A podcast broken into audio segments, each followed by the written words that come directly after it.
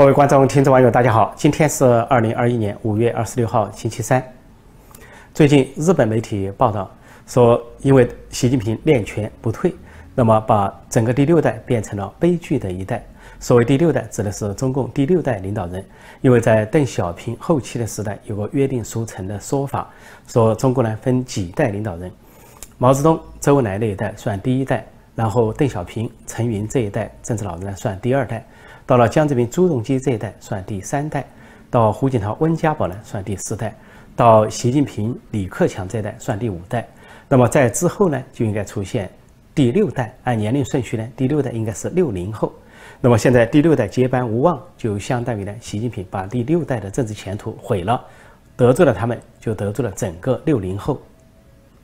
因为在邓小平后期，就邓小平临终前形成了一套规则，或者说潜规则，叫隔代指定。就是那帮政治老人不仅指定了说江泽民、朱镕基是在六十后呃接位当这个领导人，那么之后呢还隔代指定了胡锦涛、温家宝作为江泽民、朱镕基之后的领导人。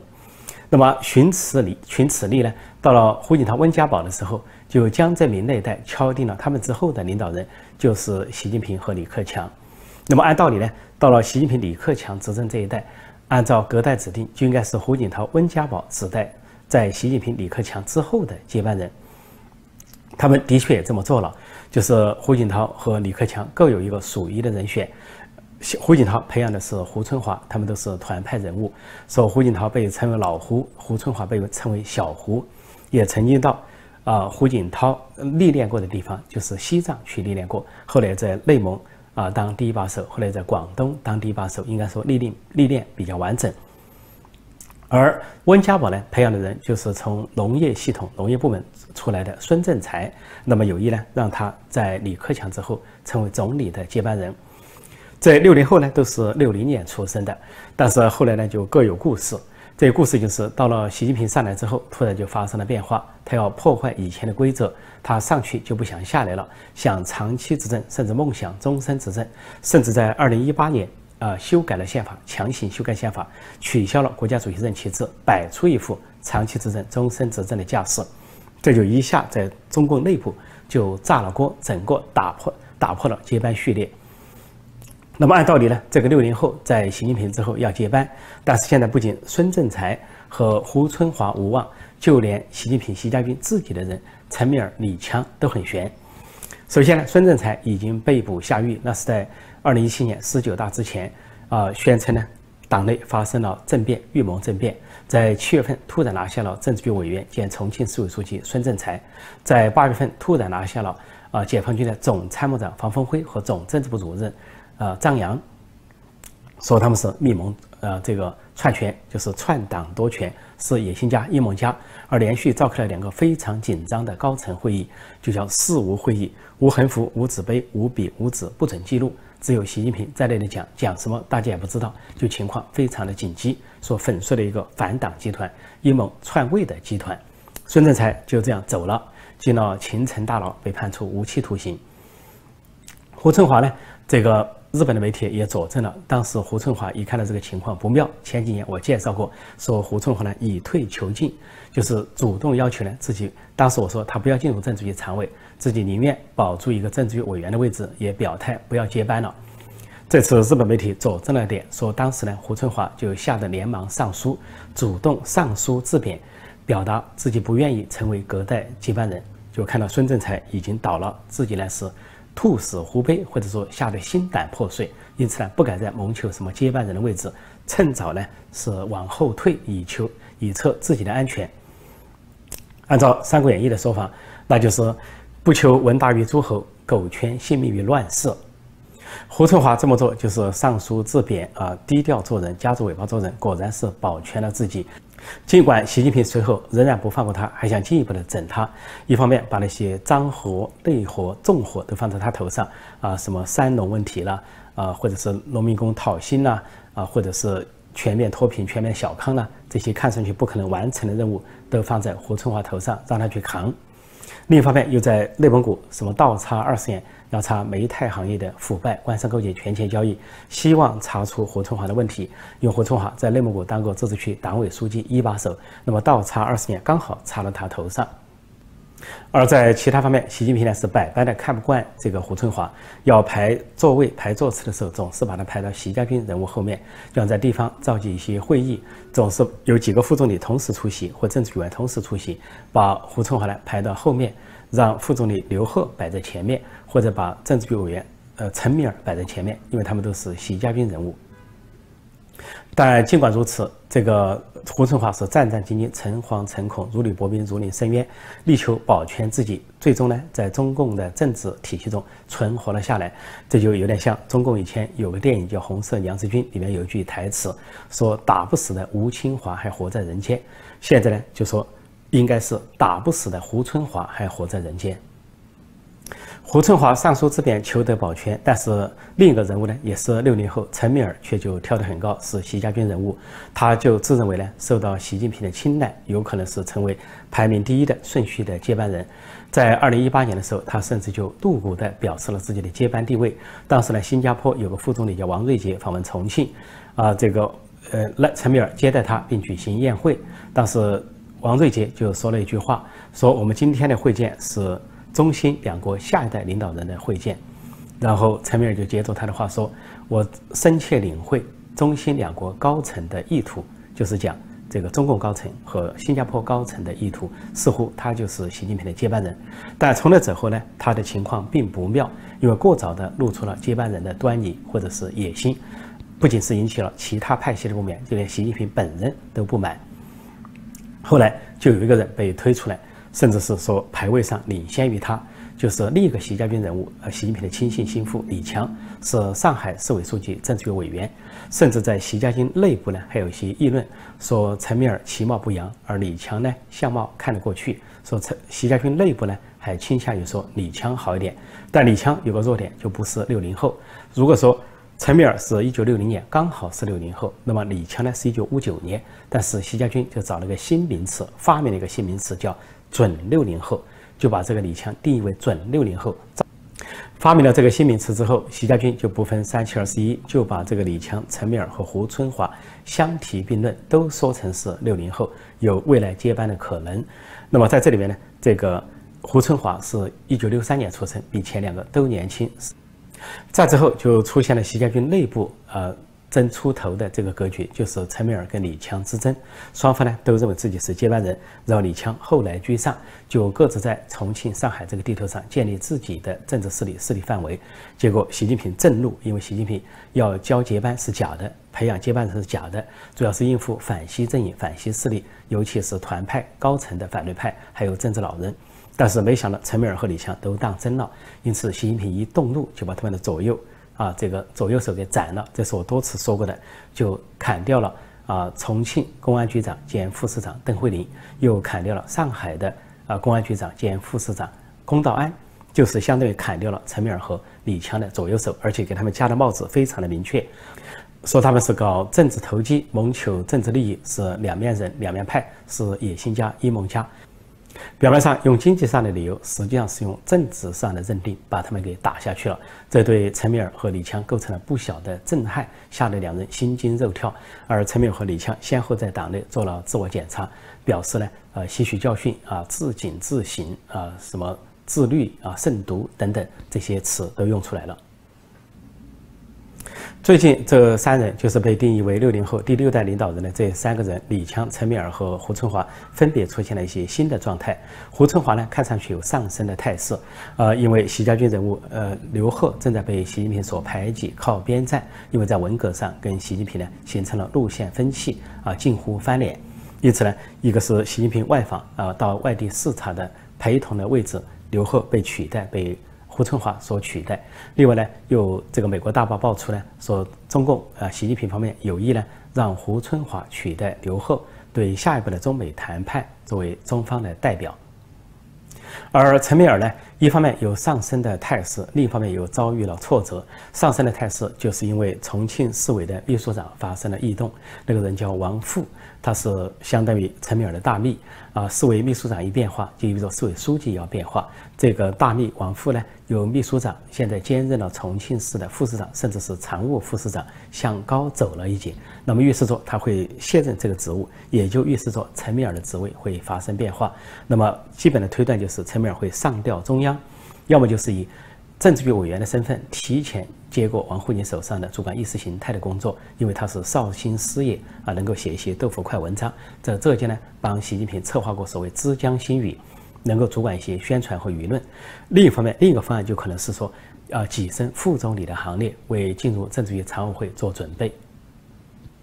因为在三月份，习近平呢支持这个人大委员长他的亲信心腹栗战书修改人大组织法，啊，就是想在说人大休会期间，由一百七十人组成的关键少数里面，习家军为主的人大常委会就可以去决定什么副总理和国委员人员的变化，而越过总理李克强。但是到现在还没有发生。那么陈敏尔最近几天呢，又遭遇了一个挫折，可以说神情沮丧。那就是外界盛传他要上调北京之前，在重庆呢有一个盛会，似乎是他上调北京前的一个进门砖或者是进阶梯，那就是呃在那里搞一个“一带一路”的盛会，叫重庆“一带一路”博览会啊，或者叫做这个所谓中国对外投资贸易洽谈会。那么选重庆举办，一个重庆是中国的直辖市之一，再一个说重庆呢是连接中国跟欧洲啊广阔地区。这个“一带一路”的一个枢纽站。那么在这次“一带一路”这个博览会之前，重庆方面、中国方面做了大量的宣传，列了大量的名单，把它定调为中国跟西方企业的合作，来共襄盛世，推进“一带一路”。那么甚至列了很多美国、欧洲大公司的名字，像美国大公司微软、埃克森美孚、啊沃尔玛、戴姆斯这些国际知名的大企业都在列，说是这些公司都会参与盛举，还列了一些其他公司的名字。结果这个大会。开了，就在五月二十一号开幕了。说作为政治局委员啊，重庆市委书记也是习近平身边红人的这个陈敏尔亲自主持、亲自出席并亲自致辞。但是西方的企业一家都没去，不要说是美国的企业没去，就连欧洲的企业都没有去。啊，最后呢就很尴尬的。把这个会议改成了一个说中国跟东南亚地区啊推进的一个什么投资贸易洽谈会，来的一些国家就是东南亚的一些国家，比如新加坡、越南、老挝等等，啊，在那里谈，实际上幅度啊大幅的缩小，而且成了一个区域的会议。实际上，新加坡对中共的一带一路并不感兴趣，也没有什么项目啊。旁边的这个邻国马来西亚曾经有很多的一带一路的项目，但是前两年马来西亚政坛发生变化，政。但是九十多岁的前首相马哈蒂尔再次出马，代表反对党竞选，就打败了亲中的呃首相纳吉，然后马哈蒂尔再次当选首相。以当选之后，立即宣布把中共的一系列的一带路全部叫停，很多项目退回，很多资金冻结。而至于越南，在南海上跟中共有领海领土之争，哎，双方呢表面上都是社会主义国家、共产党国家，私底下实际上互为敌人。说“一带一路”，越南根本就很勉强，不愿意接受中共的所谓项目。至于老挝，因为是一个人口小国，只有几百万人啊，也是一个穷国啊，勉强勉强接受了一些中共的一带一路项目，但是这些一带一路并没有给老挝带来实质性的好处。反而是老挝成了中共的一个债务国，或者说中共成了他最大的债权国。也就是说，老挝跟其他国家一样，陷入了债务陷阱。总之，这次在重庆搞的一带一路这个盛会，实际上是搞砸了。有人说，呃，是陈敏尔把事情办砸了，其实是大形势使然。因为习近平把这个一带一路啊当成他自己的政治工程，呃，国际政治工程，在国际上强行推行，但是大多都是失败。中国人民把它定义为大傻逼的工程，而。外国呢，把它定义为债务陷阱，是专制和腐败的输出，不断的遭受挫折，四面楚歌。不仅呢，这个美欧国家、西方国家根本不响应啊，对它是冷淡。而且最近呢，呃，像澳大利亚也在驱逐中国的一带一路项目啊。澳大利亚这个维多利亚州本来有最多的中共一带一路项目，但是被澳大利亚中央政府、联邦政府叫停。另外呢，在南太平洋还有一个岛国叫沙摩亚，最近实现了政大轮替，新当选的女总理也马上宣布停止中共在那里的一带一路项目，所谓深水港口。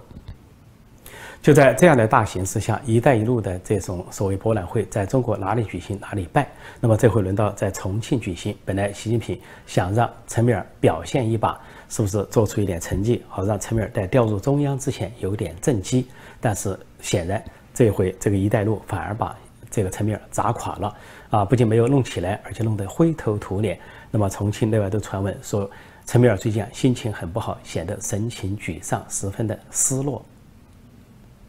就在陈敏尔陷入沮丧、前景不明的情况下，另外一个习家军人物李强的情况呢似乎走好。那么有一个清晰媒体最近两天报道说，李强的前途看好，说李强作为现在的政治局委员、上海市委书记，说在明年二十大肯定进入政治局常委。说盘点了历史上的上海市委书记，除了陈良宇之外，都进入了政治局常委。因为陈良宇当时呢是呃江派是上海帮人物，当时是跟叫板刚刚执政的胡锦涛、温家宝。那胡锦涛、温家宝跟江泽民当时达成了一个妥协，要帮江泽民出书来纪念江泽民，但是要江泽民牺牲他的干将陈良宇，因为陈良宇太这个呃嚣张、太冒犯，直接叫板胡锦涛。所以后来通过权力斗争的结果是，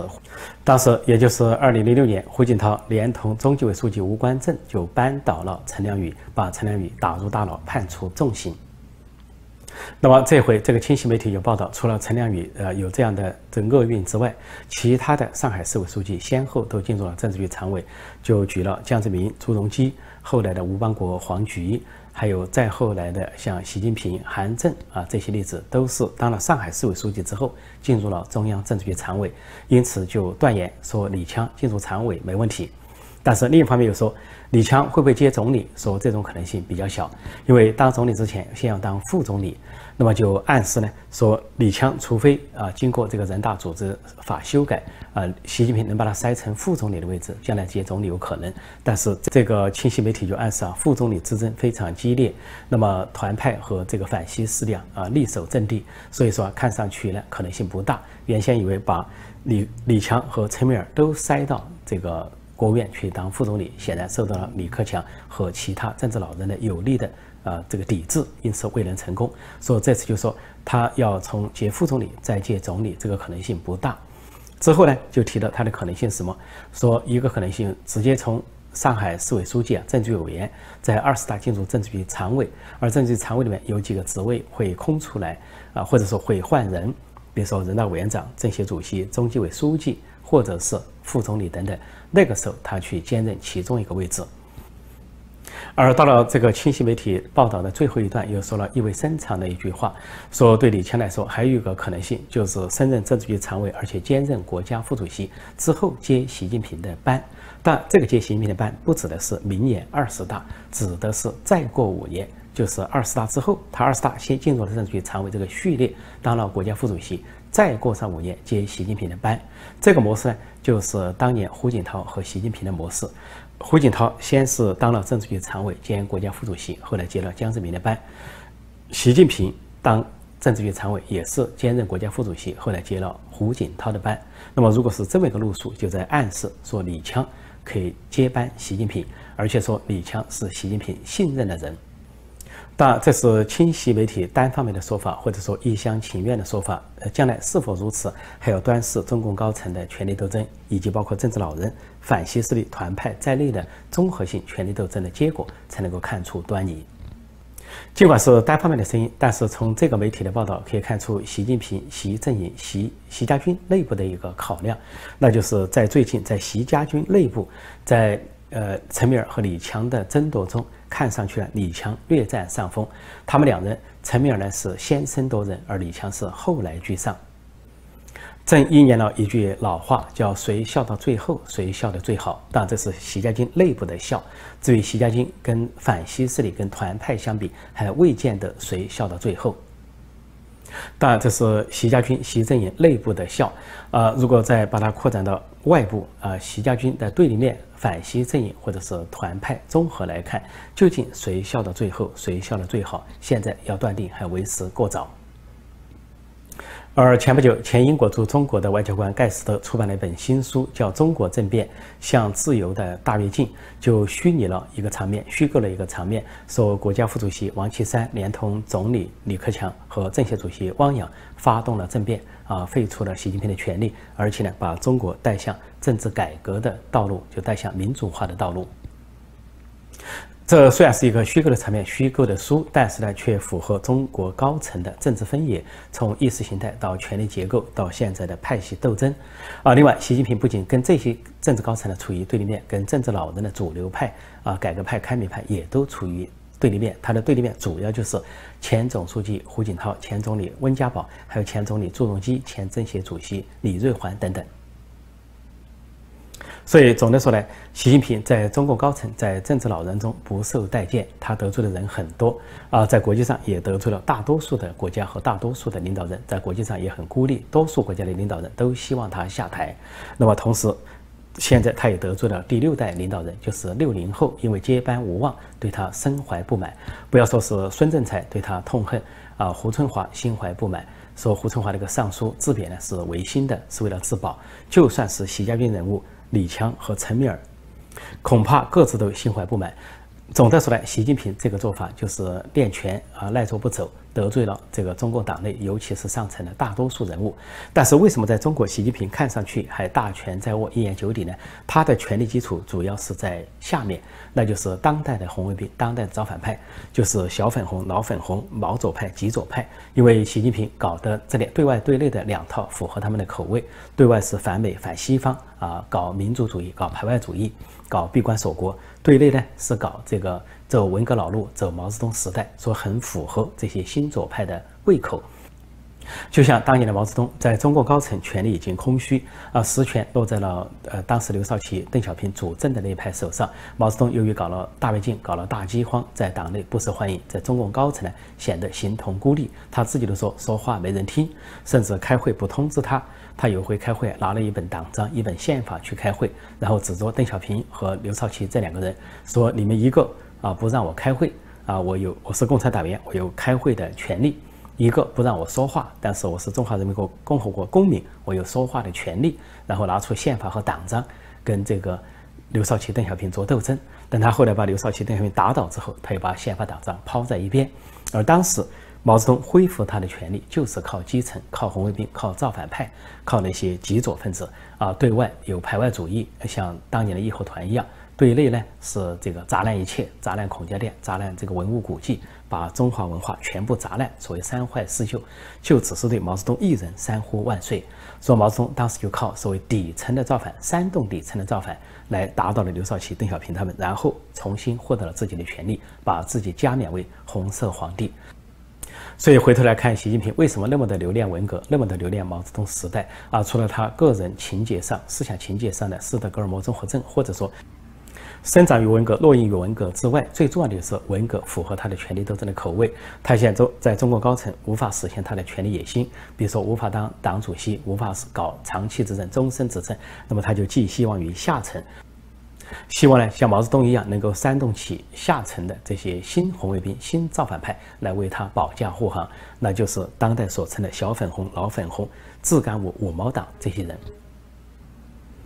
好，今天我就暂时讲到这里。在节目结束之前，给大家一个通知：我看到有广大的观众、听众、网友来信问、留言问，说很久没做直播节目了，是否做点直播节目？那么我也考虑一下，因为前段时间做直播节目呢，是因为美国大选前后比较多，那么的确有一段时间没做直播节目了。那么最近我考虑在周末时期。靠近周末或者周末的时候，是否增加一些直播节目？直播呢？节目通常是在美东时间晚上七点半，也就是中港台时间早上七点半。请大家继续锁定陈破空纵论天下。谢谢大家收看收听，再见。